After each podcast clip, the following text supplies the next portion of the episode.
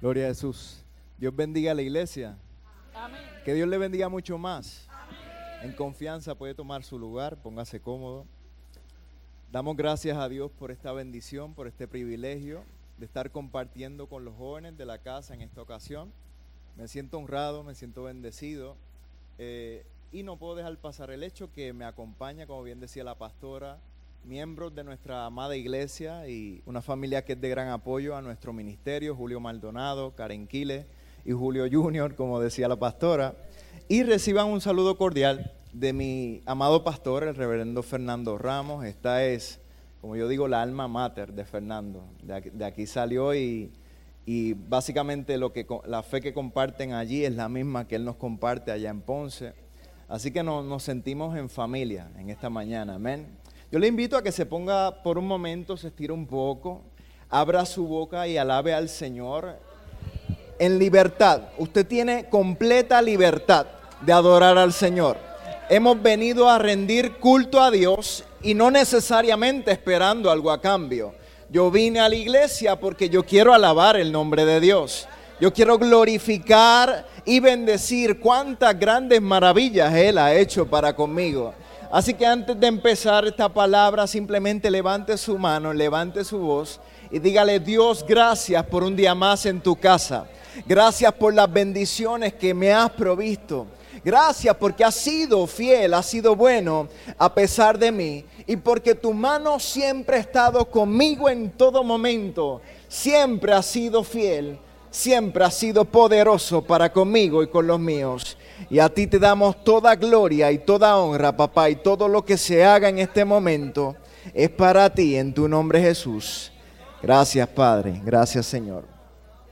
No sé si esta agua es para mí, la que está aquí cerquita. ¿Está bien? Ok. Quiero iniciar esta palabra. El Señor puso en mi corazón un mensaje especial para esta ocasión. Y esta pasada semana lo estuve desarrollando y fue de alto impacto para mí. Yo soy fiel creyente que ciertamente cuando Dios quiere hablar a un pueblo, el primero que es hablado, que es ministrado, es el mensajero, es el cartero, como digo yo, porque mi responsabilidad es simplemente en esta mañana entregarle a usted lo que a mí se me reveló ya, tal como me fue revelado. Me toca hacer la función de un cartero.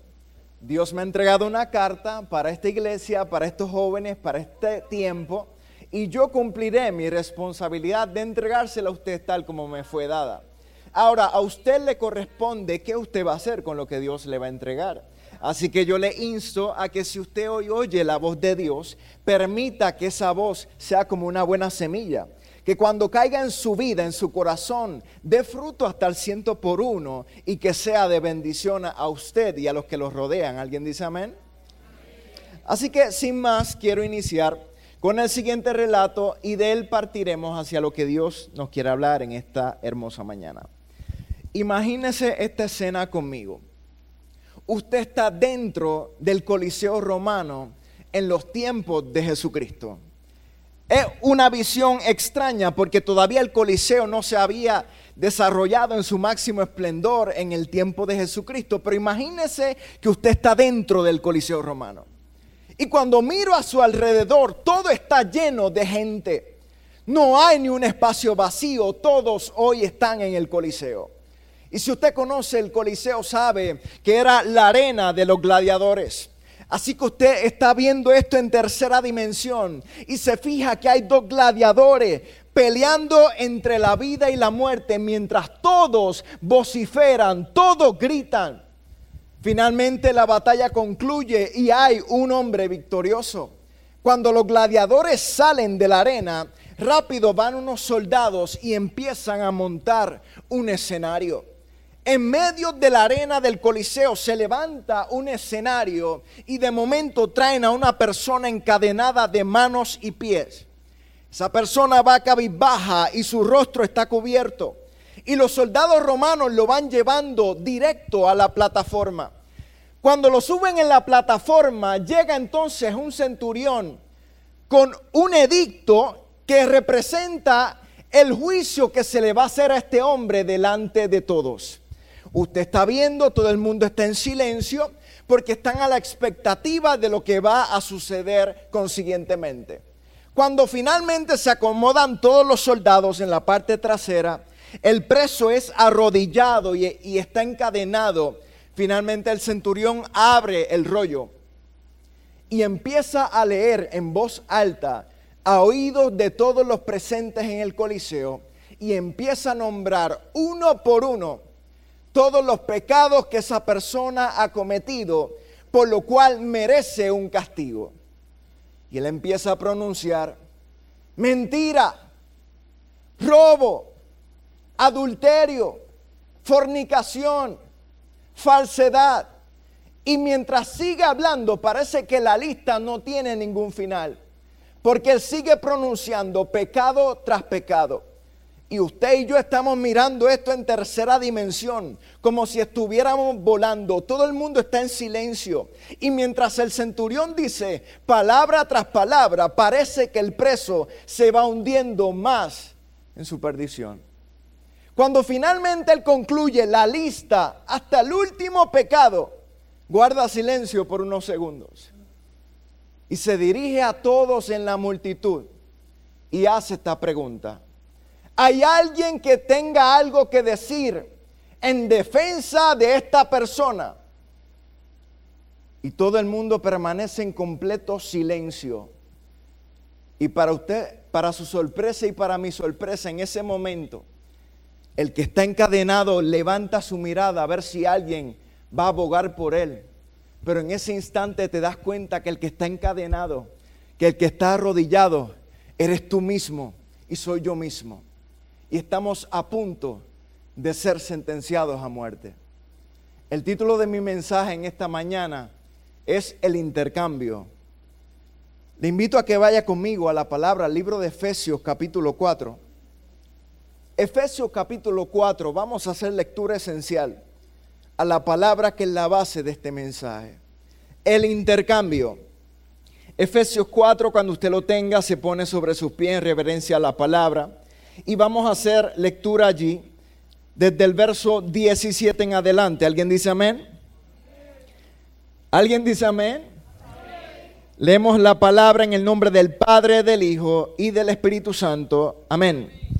Efesios 4, 17, la palabra dice, esto pues digo y requiero en el Señor, que ya no andéis como los otros gentiles que andan en la vanidad de su mente teniendo el entendimiento entenebrecido, ajenos de la vida de Dios, por la ignorancia que en ellos hay, por la dureza de su corazón, los cuales después que perdieron toda sensibilidad, se entregaron a la lascivia para cometer con avidez toda clase de impureza.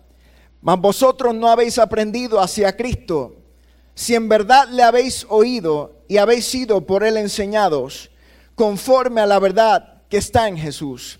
En cuanto a la pasada manera de vivir, despojaos del viejo hombre que está viciado conforme a los deseos engañosos y renovaos en el espíritu de vuestra mente y vestíos del nuevo hombre, creado según Dios en la justicia y santidad de la verdad. Señor, añada bendición a su palabra. Le invito a que ahí en su lugar ponga su mano derecha en su corazón y repita conmigo esta simple oración. Dígale al Señor, Dios, dígaselo creyendo, Dios, háblame, que te escucho. Amén. Tome su lugar.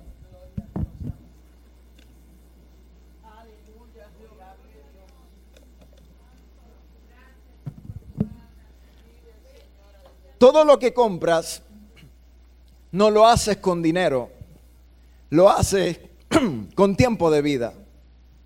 Todo lo que compras no lo haces con dinero, lo haces con tiempo de vida. Una semana de trabajo por unos tenis o por una cartera, dos meses de trabajo por un teléfono celular de último modelo la realidad que comprar nunca es malo, porque si no compráramos no pudiéramos subsistir o no pudiéramos satisfacer nuestras necesidades humanas. El problema está en el materialismo. El problema es cuando nuestra vida toda está enfocada en lo que podemos adquirir materialmente. Cuando nuestra mirada está en lo físico, está en lo vano, está en lo que algún día dejará de ser. Por eso es, que Salomón decía, ten, ten en mente esto, que la flor del campo nace en la mañana, ya en la tarde deja de ser. Y por más gloria que aún el propio Salomón tuvo, nunca se vistió semejante a alguna de ellas. Entonces, ¿por qué poner nuestra mirada en algo que algún día dejará de ser? En algo que algún día se desvanecerá. El materialismo es un ciclo sin fin, que no tiene ningún término. Yo me acuerdo que cuando estudiaba economía en la universidad, allá nos enseñaron un concepto bien esencial que se llama el ciclo de las necesidades insaciables. Y comparto esto mucho en mis mensajes porque creo que es un principio clave que nos ayuda a mantener y ver todo en la perspectiva correcta.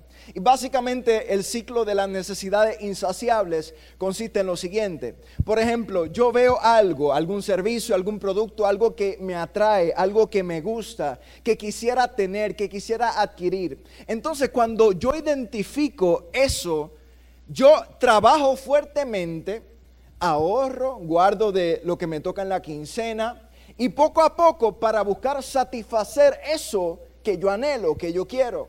Pero muchas veces, a mí me ha pasado seguramente, a usted también, una vez adquirimos el objetivo de nuestro deseo, esa alegría nos dura poco tiempo.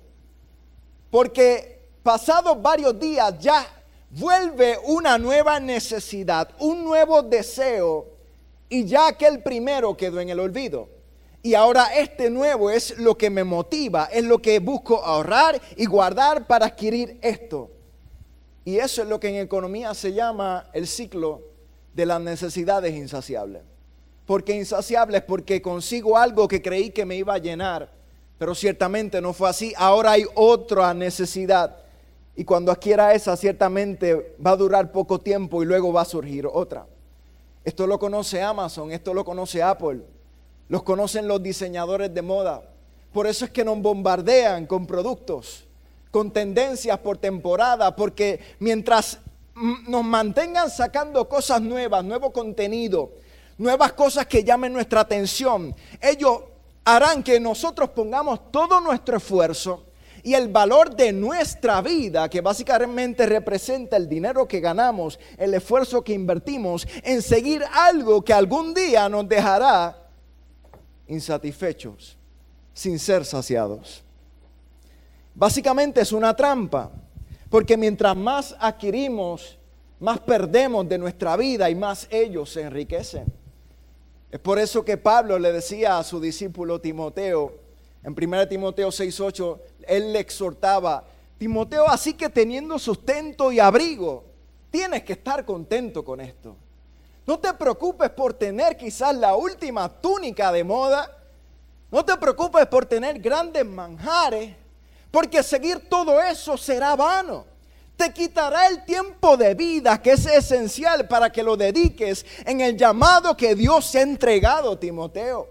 Por eso yo te exhorto a que tengas sustento, tengas abrigo, estés contento con esto.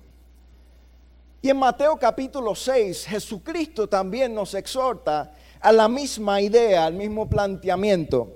Ahí Jesús dice, no hagáis tesoros en la tierra, donde la polilla y el orín corrompen y donde ladrones minan y hurtan, sino haceos tesoros en el cielo, donde ni la polilla ni el orín corrompen y donde ladrones no minen ni hurten. Porque donde esté vuestro tesoro, ahí también estará vuestro corazón cuando habían unos hombres que querían seguir a Jesús, estaban dispuestos a ir tras de él. Pero Jesús le decía, aún los zorros tienen donde descansar, donde dormir, pero el Hijo del Hombre no tiene donde reposar su cabeza. Es lo que les estaba diciendo es, tú estás, realmente tú me quieres seguir. Si tú estás dispuesto a seguirme, tienes que darte cuenta que vas a tener que dejarlo todo. Vas a tener que morir a tus deseos, vas a tener que morir muchas veces aún a tus sueños, a tus anhelos, con tal de seguirme a mí. Jesucristo esto le enseñó a los discípulos, a que viajaran liviano. Cuando los envió en pares, Él le dijo, no lleven dos túnicas, no se preocupen de llevar mucha comida ni equipaje, sino lleven lo necesario. Y donde no les reciban, simplemente sacudan sus pies y sigan caminando. Porque si el mismo Dios que alimenta las aves del cielo y que se encarga de ellas que ni siembran ni, ni cosechan, cuánto más de nosotros que somos hijos de Dios cuanto más de aquellos que hemos sido lavados con la sangre del Cordero. En primera de Juan 2.15 nos insta la palabra, no améis al mundo, ni las cosas que están en el mundo. Si alguno ama al mundo, el amor de Dios no está en él. Esta palabra es fuerte, porque nosotros vivimos en el mundo. Y esta es nuestra habitación temporera. Pero aquí la palabra nos está exhortando a que tu mirada, tu amor nunca esté en el mundo. Podemos estar en el mundo, pero no somos parte del mundo. Tenemos que ver nuestro caminar en esta tierra como extranjeros, como peregrinos, que ciertamente nuestra vida es corta aquí. Y lo que Dios pide de nosotros es que cumplamos el propósito por el cual Él, un día nos creó a usted y a mí. Hemos sido puestos por un propósito, con un norte. Como cuando un producto, siempre que un producto es creado, el manufacturero tenía una intención en mente. El que creó este micrófono tenía un propósito, que el mismo hiciera que las personas se escucharan a grandes distancias. Ese es el propósito de este micrófono. Si el micrófono no cumpliera esa función, por más que hubiera hecho mientras duró, ciertamente fue vana su existencia porque no cumplió el propósito por el cual fue creado. De igual forma nuestra vida. El Señor nos ha puesto en este tiempo histórico, en este lugar, bajo estas circunstancias, para que nosotros traigamos a cumplimiento el plan de Dios en nuestra vida, para nuestra sociedad, para nuestro entorno. En los primeros tiempos de la historia, bien al principio, básicamente habían tres áreas de enfoque donde las personas laboraban. Una era la agricultura, otra era la ganadería y la otra era la alfarería. Básicamente todas las personas se involucraban en una de estas áreas. Unos criaban ganado, otros cosechaban alimentos y otros se dedicaban a la alfarería, a la creación de vasijas y jarras. Y entre ellos tenían que hacer ciertos intercambios para suplir todas sus necesidades. El que hacía vasijas cambiaba sus vasijas porque, tenía, porque tenía pequeñas gallinas. El que tenía grandes cantidades de maíz los intercambiaba con aquel que tenía peces y todos juntos provocaban una economía de intercambio para poder subsistir. Pero sin importar cuántas riquezas uno amontonara, sin importar cuánto acumulara, ciertamente no podía abarcarlo todo. Y ciertamente nosotros los hombres, por más que trabajemos, por más que nos esforcemos, que invirtamos el tiempo de nuestra vida siguiendo alguna meta, sea financiera, sea algo físico, cuando lo alcancemos, ciertamente hay algo que nunca nosotros podemos adquirir por nosotros mismos. Y es la salvación de nuestra alma. Es el perdón de nuestros pecados. Por más que el hombre se esfuerce a lo largo de su vida, nunca puede redimirse de su propio pecado. Por más que gane el mundo, ¿de qué me valdría todo si al fin y al cabo yo perdería mi alma? ¿De qué me valdría alcanzarlo todo si al final no puedo salvarme a mí mismo? A través de los años, en diferentes culturas y religiones, se ha creado esta idea, esta noción falsa de que las buenas obras a mí me van a provocar un buen resultado de vida. De que si yo hago bien al prójimo, de que si soy buena persona, moralmente correcta, no hay forma que un Dios amoroso me pueda castigar, me pueda enviar al fuego eterno, porque yo fui bueno, porque yo hice el bien a mi semejante, porque yo nunca busqué el mal contra nadie. Pero cuando vemos la autoridad máxima sobre la tierra, la palabra de Dios, nos dice la Biblia en Eclesiastés 7:20, ciertamente no hay hombre justo en la tierra que haga el bien y nunca peque. No hay hombre, no hay uno que sea justo, que haga siempre el bien y nunca falle contra la ley de Dios. No hay solo uno. Mahatma Gandhi no fue perfecto. María Teresa de Calcuta tampoco fue perfecta. Y si nosotros dependemos de buenas obras para alcanzar el favor de Dios, oh, estamos muy perdidos. Estamos perdidos y la muerte es lo que nos espera, la muerte eterna, separados de la presencia de Dios. Por eso es que Isaías lo decía en el capítulo 64, él decía, todas nuestras justicias, entiéndase, todas vuestras, vuestras buenas obras, son como trapos de inmundicia. Todo lo bien que yo pueda hacer se va a quedar corto siempre ante la ley perfecta de un Dios perfecto. El problema del hombre a través de toda la vida es que nunca ha podido autoliberarse del pecado que está sobre nosotros. David decía que en pecado yo fui concebido. Desde que nací yo soy marcado por una herencia de pecado que se me transfiere desde Adán. Yo soy, no soy apto del amor y del perdón de Dios. Por eso en Romanos 3:23 la, la Biblia dice, por cuanto todos pecaron, están destituidos de la gloria de Dios. Porque un solo pecado nos separa del amor eterno de un Dios que es perfecto. Un solo pecado.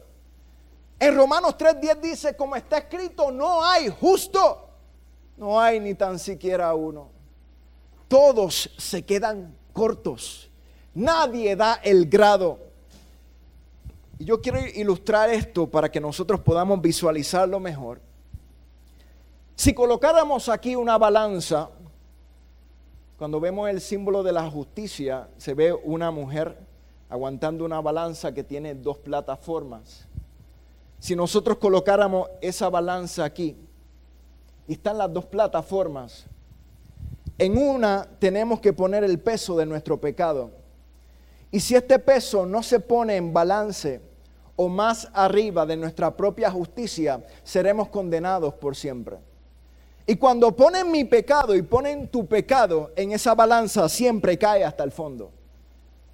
Y ese peso, por más que nosotros tratemos de añadir buenas obras, de añadir ser alguien honorable a la sociedad, de ser alguien que ayuda a los enfermos, de ser alguien que le provee a los que están en necesidad, por más que intento hacer un balance, el peso acá es demasiado fuerte. Y no alcanza mis buenas obras para balancear y hacerme digno de una salvación completa y eterna porque ni tú ni yo nos podemos salvar a nosotros mismos. No podemos. Por más que tratemos, por más que uno, dos, tres días estemos sin fallarle a Dios, siempre, tarde o temprano, terminamos fallándole al Señor. Y esta era la lucha que tenía el apóstol Pablo. Siempre decía, yo el bien que quiero hacer no termino haciéndolo. Y termino haciendo el mal que no quiero hacer. ¿Quién me va a librar de esta carne? en la cual yo habito. Más gracias doy a Dios por Cristo Jesús, él decía. Porque no se trata de mí, no se trata de mi habilidad, de mi capacidad. Ciertamente yo no puedo inclinar la balanza a mi favor. Yo necesito que alguien la incline a favor de mí. Por eso es que cuando el, el joven rico, unos dicen que era joven, otros dicen que era ya un hombre de negocio, se le acerca a Jesús y le llama maestro bueno. Y Jesús le pregunta, pero ¿por qué tú me dices bueno? Ciertamente solo hay uno bueno y ese es Dios. Así que en toda la historia de la Biblia no se había encontrado alguien que fuera digno. Hasta que Jesús puede identificar, solo hay uno. Y ese es el mismo Dios encarnado, Jesucristo hombre. El único digno de llevar sobre sus hombros los pecados de los hombres. Solo uno que puede inclinar la balanza a tu favor y a mi favor. Solo uno, Jesucristo. Y en la palabra dice en 2 Corintios 5:21, al que no conoció pecado, por nosotros se hizo pecado, para que nosotros fuéramos hechos justicia de Dios en él. ¿Te está entendiendo esto? Quien no conoció pecado, quien no habitaba en él el pecado, quien, quien no tenía relación con el pecado, por nosotros él se hizo pecado. Para que nosotros ahora tuviéramos la justicia que él cargaba. Hay dos cosas que sucedieron en el madero en la cruz del Calvario. Y si usted de, los que le gusta anotar, yo le insto a que anote lo siguiente. Lo primero que ocurre en la cruz del Calvario es que hay redención de pecado. Hay salvación. Hay vida eterna. Y todos los que algún día hemos decidido en seguir a Cristo, hemos recibido esa herencia perfecta que es por gracia, porque ni usted ni yo la podíamos ganar por mérito propio. Es por gracia. Es un regalo inmerecido. Es lo primero que ocurre, que el injusto toma el pecado, que el justo toma el pecado, perdón, de los injustos. Los carga sobre sí mismo y paga él el precio que tú y yo debíamos pagar. Pero lo segundo que ocurre en el madero, en la cruz del Calvario, es lo que quiero hacer hincapié en esta palabra. Y es lo que muchas veces se nos escapa. Lo que muchos creyentes no han entendido al día de hoy. Que en el Calvario sucede un intercambio de vida.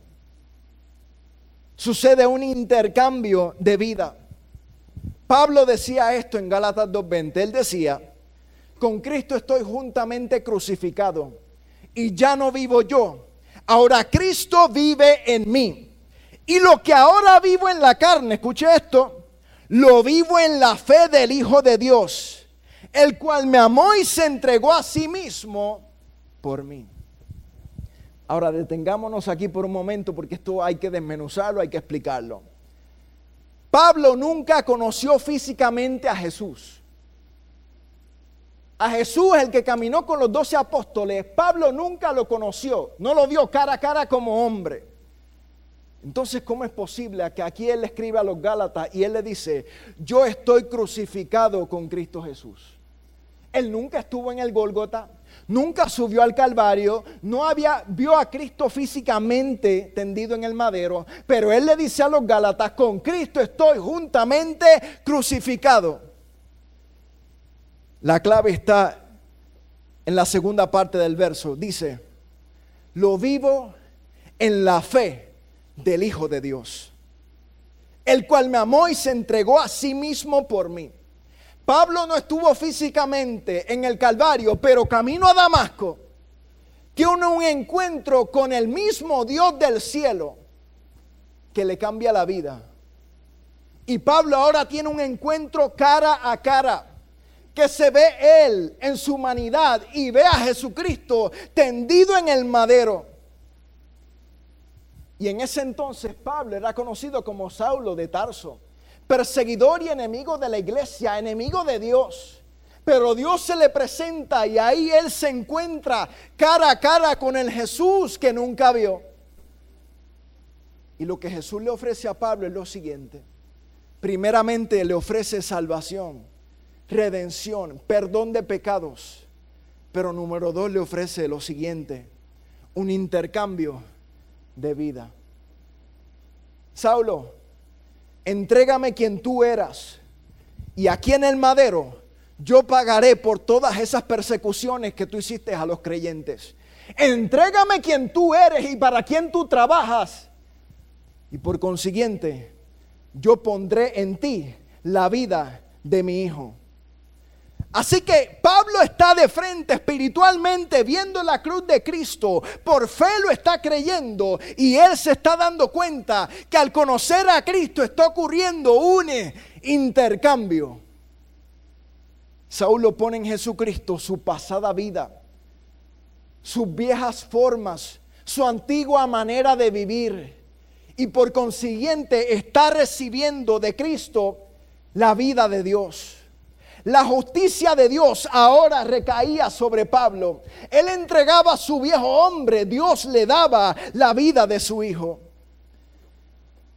Y camino a Damasco tuvo el encuentro, la transformación de fe que le cambió la vida para siempre.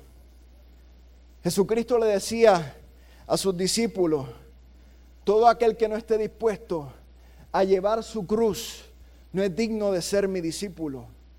Todo aquel que no esté dispuesto a dejar atrás el pasado, el viejo hombre, no puede ser mi discípulo.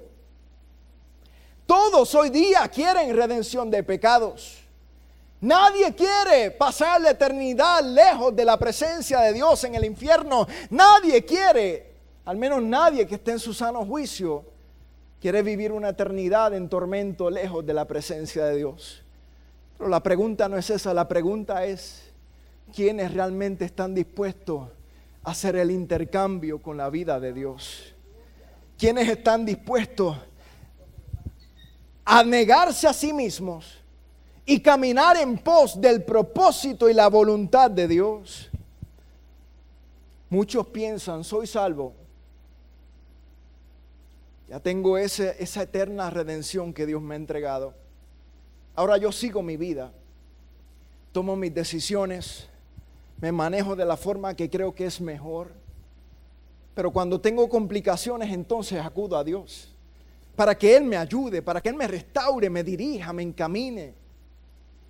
Y esta mentalidad es una mentalidad incorrecta, mis amados.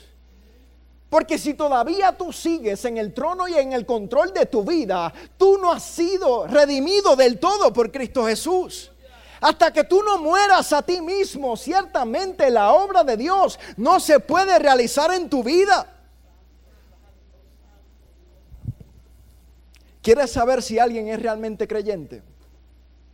Si alguien realmente ha conocido a Dios, si ha sido transformado por Dios, si su nombre ha sido escrito en el libro de la vida, la respuesta es sencilla. Fíjese si ha muerto a su voluntad observe si ha muerto a sí mismo. Pablo decía, yo ya no vivo más. Ahora Cristo es el que vive en mí. Yo tengo la vida de Dios. Ya el viejo hombre murió, Saulo ya no está.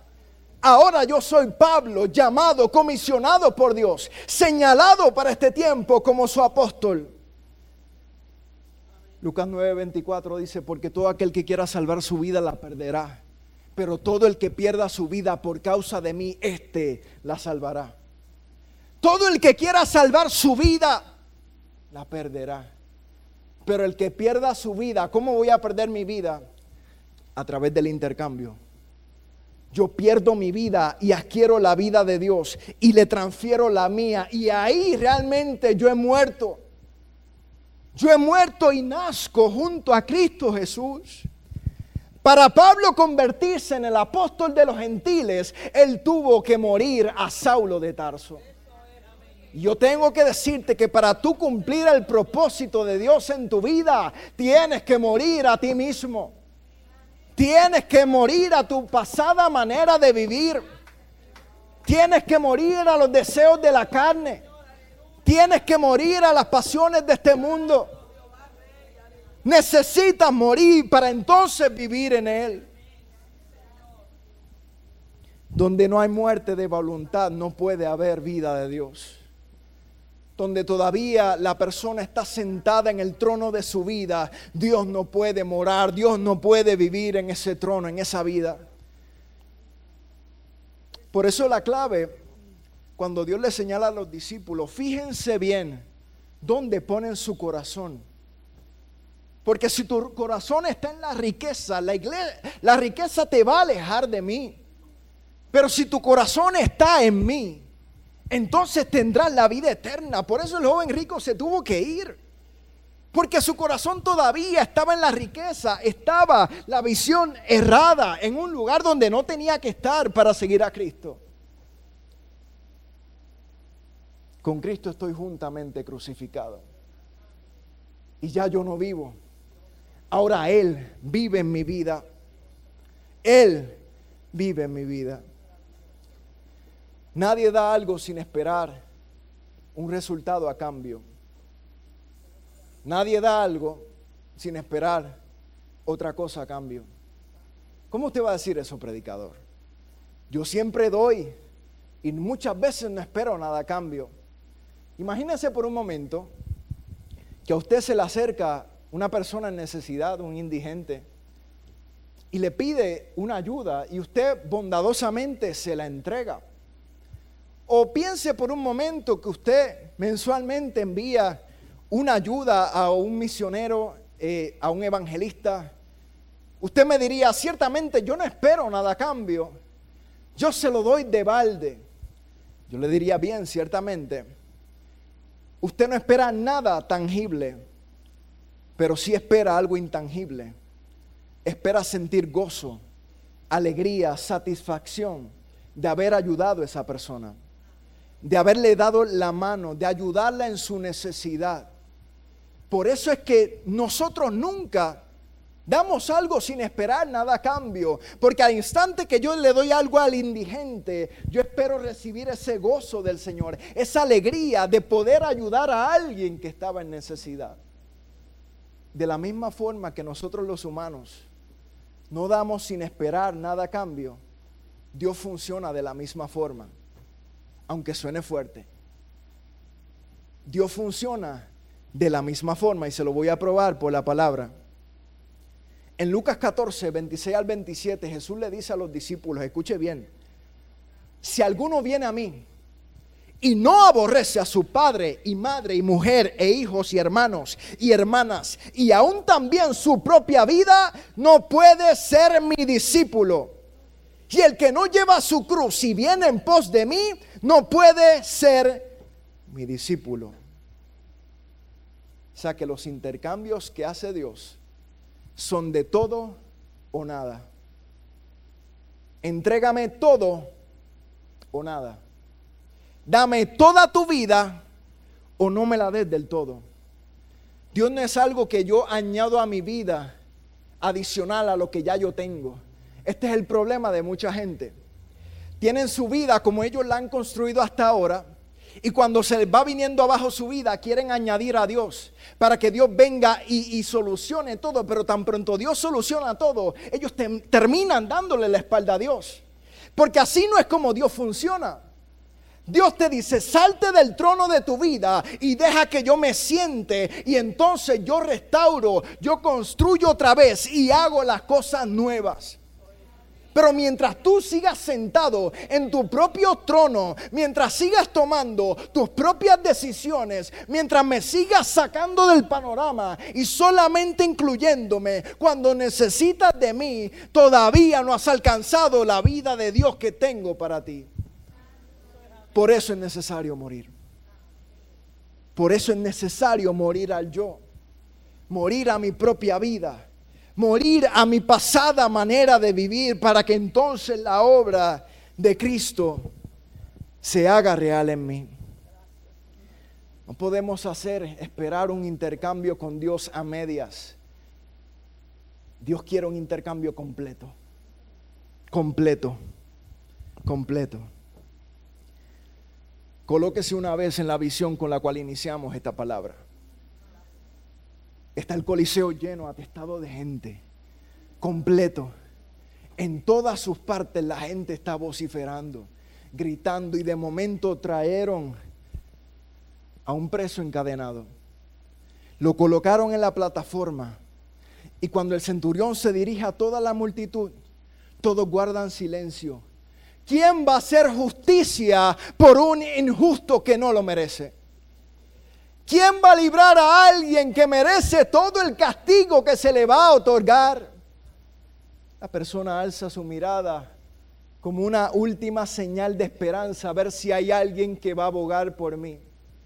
Pero lo que recibe es un silencio completo de todo el auditorio. La persona se derrumba dentro de sí. Y recordemos que esa persona eres tú y soy yo. Estamos a punto de ser juzgados, ser sentenciados a muerte y nadie aboga por nosotros. De momento el preso baja la mirada, se derrumba, pero se empieza a escuchar un murmullo entre la multitud. Entre la audiencia una persona se empieza a abrir camino hacia la plataforma. Todos están asombrados, unos están diciendo, ¿quién es esa persona? ¿Por qué está poniendo en riesgo su propia vida para ir a ayudar a ese que simplemente si nos quedamos en silencio va a llevar el juicio que recae sobre sí? El centurión invita a pasar a esta persona que se ha llegado a la plataforma. Y cuando la persona sube, el centurión le pregunta, ¿por qué tú has decidido caminar hacia aquí? ¿Qué te insta a abogar por este miserable pecador? La persona simplemente lo mira y le dice, yo voy a pagar cualquiera que sea la sentencia que tú estás a punto de pronunciar sobre esta persona. Déjalo a él en libertad y pon sobre mí el castigo que le corresponde a él. Al instante el centurión da la orden y uno de los soldados romanos toma una llave y suelta tus cadenas, suelta mis cadenas, la deja sobre el atrio y te dice, puedes salir, eres un hombre libre, ahora hay alguien que va a pagar lo que tú tenías que pagar. Usted y yo no, no creemos lo que está pasando. Rápido salimos de ahí. Vamos a algún lugar, lavamos nuestras heridas, vendamos todo el castigo que recibimos y ahora decimos, no lo puedo creer. Acabo de ser puesto en libertad cuando tenía que pagar por mi pecado. Y al acto subsiguiente, cuando usted se percata, empieza a salir una caminata, un gentío del mismo Coliseo y se va dirigiendo en dirección al Gólgota, valga la redundancia. Y cuando usted mira, se percata que hay un hombre que está siendo azotado que está siendo escupido, que está siendo escarnecido. Y usted se fija y lo mira bien. Y es la misma persona que te acaba de sustituir en el Coliseo romano. Te das cuenta que quien tenía que cargar ese madero eras tú y no era él. Sin embargo, ahí va él cargando esa cruz. Y mientras pasa a tu lado, te da una mirada y te sonríe. Y tú dices, ¿cómo es posible? Que sin conocerme te diste en mi lugar. Llevaste el pecado, la carga que yo tenía que cargar. Lo sigues a la distancia. Y te fijas cuando llegan al valle de la carabela. Allí levantan un madero. Y a este hombre lo crucifican de manos y pies y lo levantan hasta que yazca allí y muera por todos, no sus pecados, por mis pecados y tus pecados. Llega un momento donde tú te paras cara a cara con el inocente moribundo y lo miras a los ojos y ahora tienes la misma visión espiritual que tuvo el apóstol Pablo. Tú cargas tu vieja manera de vivir y está el inocente que fue en tu lugar. Y simplemente lo que le puedes preguntar es, ¿por qué lo hiciste? Y él te responde algo como, te amé antes desde la fundación del mundo. Antes que alguien te viera, yo te vi. Antes que alguien creyera en ti, yo creí en ti. Y ahora si estoy colgando en este madero, es por amor a ti. Tú no podías pagar. Tú no podías pagar. Esa deuda era impagable y tú no la podías pagar. Ahora yo te propongo un intercambio, te dice el, Mesías en la cruz. Yo te propongo un intercambio. Segunda, segunda de Corintios 5:15.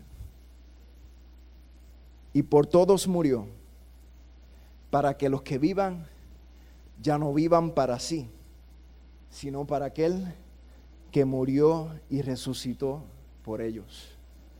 Él dice, te propongo un intercambio. Yo acabo de saldar tu deuda de pecado. Yo te propongo entregarte mi vida, la vida de Dios. Deposita sobre mí tu pecado, tu maldad, y yo ahora mismo la saldo en este madero. Y por consiguiente yo colocaré en ti la vida justa de mi hijo que muere inocente por un culpable. ¿Usted aceptaría el trato o no? ¿Lo aceptaría o no? Por todos murió. Para que los que permanecen con vida ahora ya no vivan para sí. Esta es la clave del Evangelio.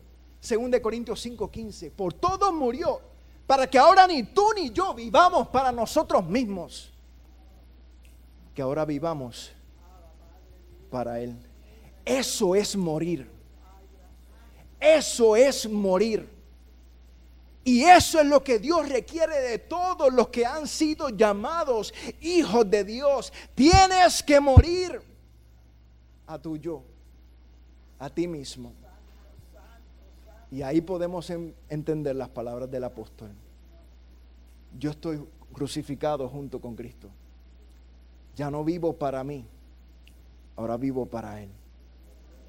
Vivo por aquel que me amó cuando nadie me amó, que saldó mi deuda impagable, que me justificó delante de los ojos del Padre y ahora soy coheredero con Cristo Jesús de la herencia del Padre.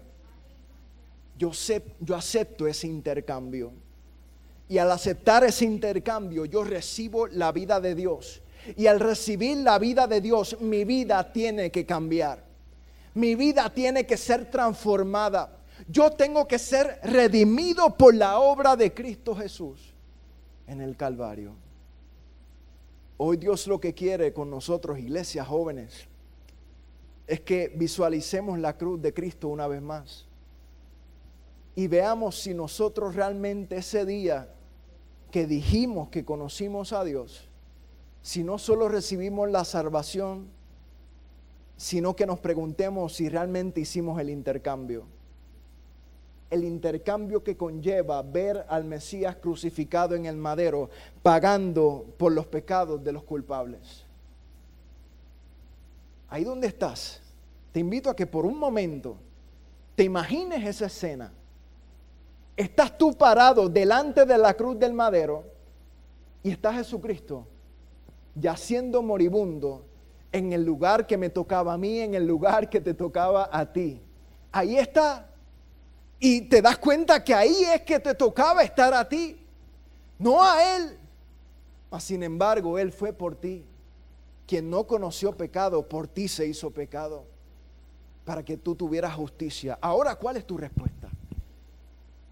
Maestro, ya no vivo yo yo necesito que seas tú el que vivas en mí. Yo necesito que seas tú el que hagas la obra nueva en mi vida. Porque yo mismo no me puedo salvar. Y si tú no me salvas, mi vida terminará lejos de tu presencia por la eternidad. Yo necesito que tú me des libertad de pecado. ¿Qué tal si extendemos nuestra voz al cielo en esta hora? Y este momento es sublime delante de la presencia de Dios te invito que ahí por un momento hables con Dios y te sinceres con Él. Porque Dios hoy nos lleva otra vez al lugar donde todo comenzó, al lugar del inicio, para corregir muchos caminares, para enderezar muchos caminos que estén torcidos. Hoy es el día de que si nosotros como seguidores de Jesús no hemos hecho, no hemos realizado el intercambio que Dios pide de nosotros, hoy es el día que nos asinceremos con Él y le digamos, Padre, no solo recibo redención, no solo recibo salvación, hoy recibo la vida de Dios. Transfiero mi vida a ti, al madero, al calvario. Paga por ella porque yo no puedo pagar por ella pero al mismo tiempo justifícame delante del Padre. Padre, cuántas gracias te damos por este hermoso tiempo. Que tú nos permites volver a verte cara a cara y darnos cuenta que el intercambio que tú pides de nosotros es un intercambio completo. No es un intercambio a medias, Señor. Yo te presento a cada persona que está en este lugar. Padre, tú conoces cada corazón, cada mente, cada pensamiento. Tú lo sabes todo y de ti nada se escape. Padre, quizás hay muchas vidas que están lejos de ti aquí en la casa, que por situaciones de la vida se han alejado. Si tú que me escuchas ahí en tu corazón, si tú eres uno de esos, yo te pido que ahí mismo te confieses delante del Señor y le digas, Señor, hoy yo quiero hacer el intercambio completo. Si tú reconoces que realmente nunca lo hiciste, este es el momento. Hoy Dios te lleva a reafirmarte con Él para realmente ser conocido de Dios, hijo de Dios. No solamente un seguidor. Padre, tú los conoces. Mira si hay corazones rotos, si hay personas que están atravesando ansiedad, depresión problemas financieros, problemas de salud, Padre. Tú eres el Dios que provee, tú eres el Dios que sana, Dios, y no hay imposibles para ti, Señor. Yo creo que por tu obra en la cruz del Calvario, nosotros recibimos salvación, recibimos sanidad, recibimos bendición, porque solo tú lo puedes hacer, Padre. Nosotros no podemos por nuestra propia mano y creemos que tú lo haces en esta hora. Así que Padre, provoca que esos intercambios en esta mañana, en los corazones de tus hijos, se hagan realidad. Para la gloria y la honra tuya, Dios, lo creemos hecho en tu nombre. Amén y amén. Dele un fuerte, fuerte aplauso al Señor. Aleluya. Dios ha sido bueno. Dios ha sido fiel. Cuán grande es nuestro Dios. Aleluya. Cuán fiel es nuestro Dios. Gracias, Padre, por tu visita en esta hora y por tu palabra, por tu promesa. Bendecimos tu nombre. Si escuchas la voz de Dios, permite que esa obra sea como esa semilla que dé fruto al ciento por uno. Le doy gracias a los jóvenes, a, a la pastora, a los líderes de la casa por extendernos esta invitación. Siempre es un privilegio, siempre es una bendición cada vez que Dios nos permite compartir en esta casa. Me lo llevo en mis oraciones, confío que usted hará lo mismo de igual forma. Y antes de despedirme, todo ya se está acabando este año y todos tenemos eh, siempre resoluciones de acercarnos más a Dios, de estudiar su palabra, de leer la Biblia completa en un año. Pues yo en esta mañana les traje un recurso de nuestro ministerio que ha sido de mucha bendición a muchas personas. Básicamente es una tabla, una guía para que nosotros estudiemos la palabra, que llevemos una vida de estudio diaria. Aquí están todos los capítulos de la Biblia, con cada uno señalados, separados por libros, y le ayudará en su lectura personal con el Señor. Así que todos ustedes que quieran llevarse esta tablita, le pueden sacar copia eh, en confianza. Mi amigo, mi hermano Julio las va a tener allí abajo, así que ahorita, después que termine el culto, se puede acercar en confianza y se las estaremos haciendo llegar. ¿Alguien dice amén? Así que, mis hermanos, Dios les bendiga, Dios les guarde. Adelante en la fe, sin importar lo que estemos viviendo, sabemos que Dios ya ha plantado bandera de victoria en su iglesia. Amén. Que Dios les bendiga, que Dios les guarde y adelante en el Señor.